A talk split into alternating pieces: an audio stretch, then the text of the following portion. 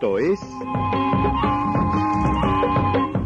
Esperanza Nuestra.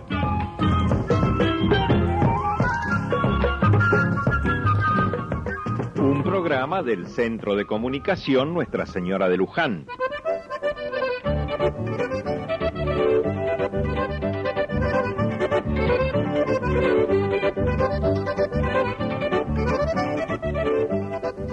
Aquí estamos de nuevo con ustedes amigos.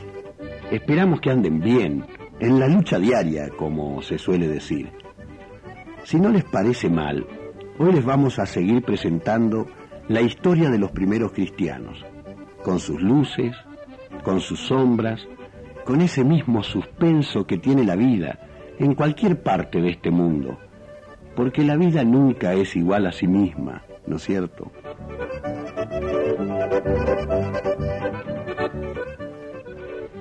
La última vez lo habíamos dejado a Pablo en un momento crucial. Jesús ha irrumpido en su existencia. Y Pablo está ante la opción de seguir siendo un fariseo fiel a su credo judío o convertirse y aceptar a Jesús como el único Salvador. Esa es su gran opción, la gran opción de su vida. Y ya se sabe, las opciones siempre traen consecuencias, como podrán ver ahora nomás.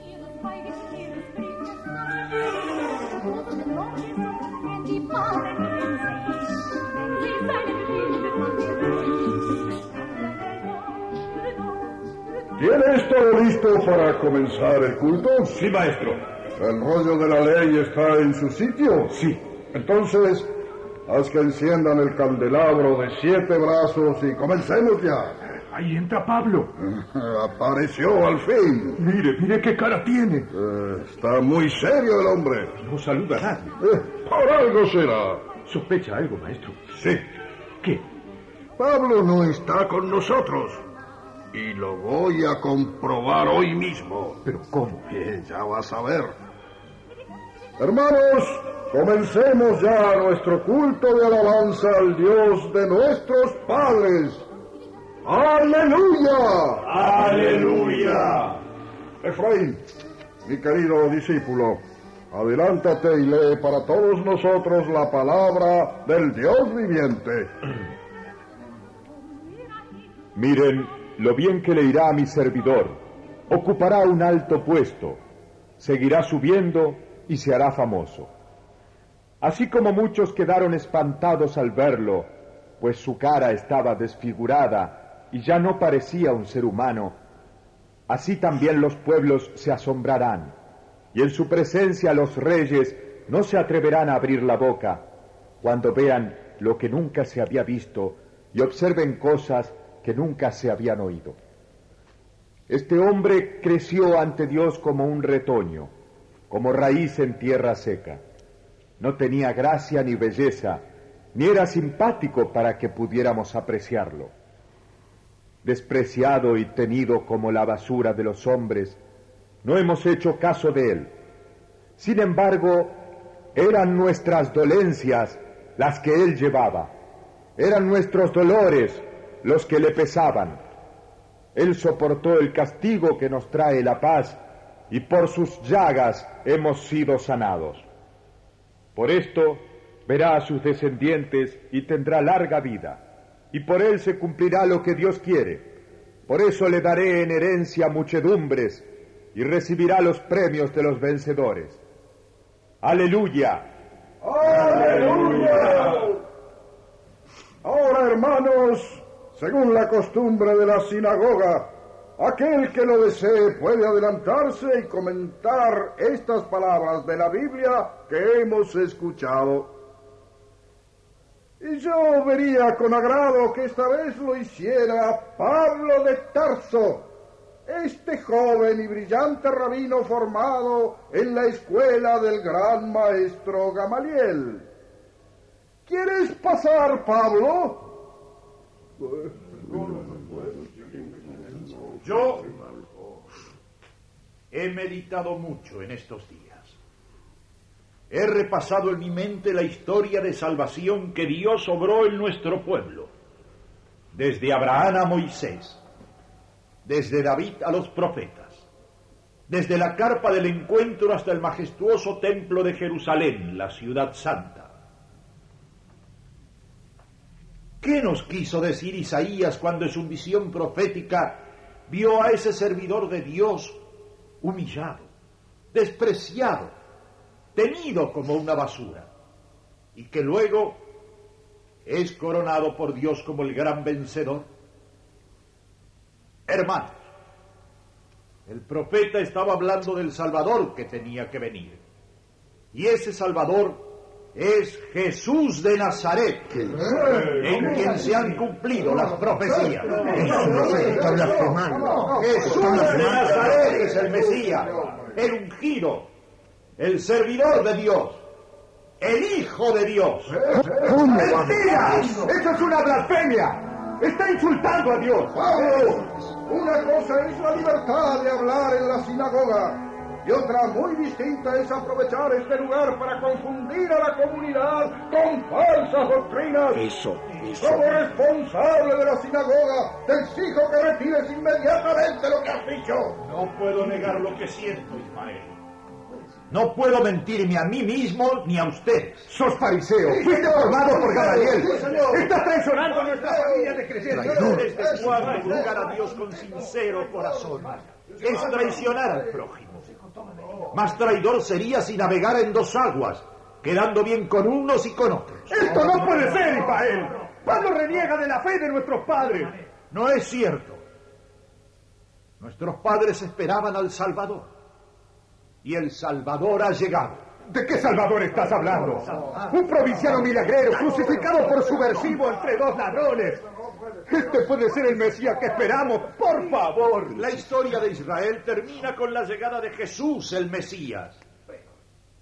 Por eso Esteban murió serenamente, sin una queja, y perdonando a los que lo masacraban.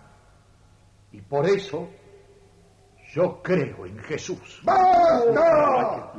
Ya hemos soportado bastante tu arrogancia y tus mentiras. ¡Has blasfemado, Pablo! No puede ser el Mesías un hombre que pierde, que muere oscuramente, un hombre que no logra liberarnos del opresor romano, un hombre que nos lleva a nuestra nación judía al sitio triunfal que se merece. ¡Es cierto! Esa es la verdad. Has blasfemado, Pablo. Y Dios le dijo a Moisés, saca fuera del campamento al que blasfemó. Todos los que lo oyeron pongan las manos sobre su cabeza y que lo apedree toda la comunidad. Eso. Yo voy a ser clemente contigo. Te doy dos opciones. Te vas inmediatamente y para siempre de aquí. O cumpliremos lo que manda la ley y morirás apedreado antes del amanecer. Eso, eso es lo que hay que hacer. Que muera.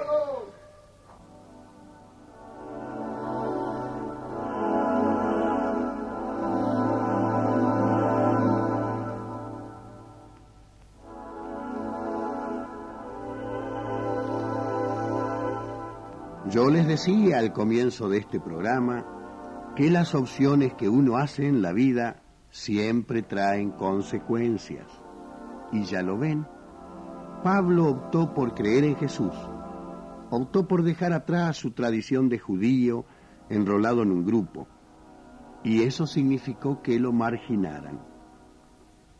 Pero debía haber algo muy grande y muy valioso en esa opción para que Pablo, como Esteban y tantos otros, fueran capaces de jugarse la vida por seguir ese camino.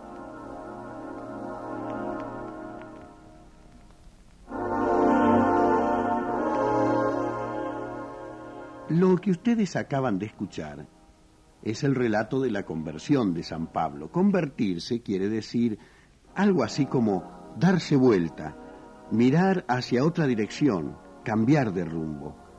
El que se encuentra con Jesús en el camino de su vida, el que mira hacia Él, encuentra la paz, encuentra el sentido de la vida, la serenidad y la luz. Como Esteban, como Pedro, como Pablo, como nuestros mayores que nos han transmitido la fe, ¿no es cierto? Antes de irnos por hoy, les hago escuchar el testimonio de un trabajador del vidrio. Ángel se llama, que tiene 40 años y se prepara para hacer ahora, en la mitad de su vida, la primera comunión. Eh, yo fui sintiendo de a poco que alguien me llamaba, como si me estuviera diciendo, yo te necesito, yo estoy acá, vení conmigo. Cuando vine el sábado pasado quería estar solo dentro de la iglesia, solo yo y él. Necesito sentarme, escucharlo y que me escuche. Quizá yo no sé pedir, pero creo que llegar a los 40 años para hacer la primera comunión no significa que haya perdido el tiempo. Ahora todo tiene sentido. Y el mejor regalo que le puedo hacer a mi vida al cumplir 40 años es la primera comunión. Yo le expliqué al catequista que a mí nadie me obligó a venir. Me faltaba algo para sentirme un ser humano.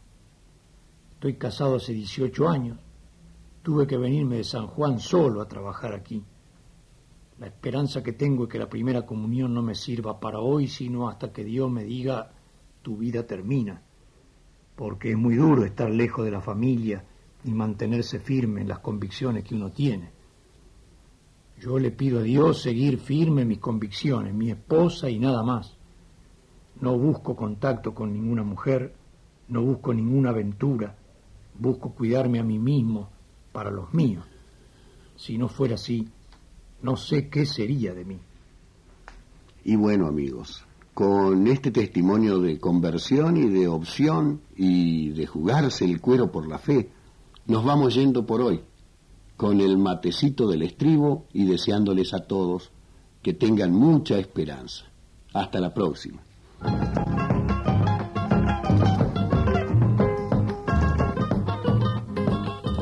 Fue Esperanza Nuestra, un programa del Centro de Comunicación Nuestra Señora de Luján.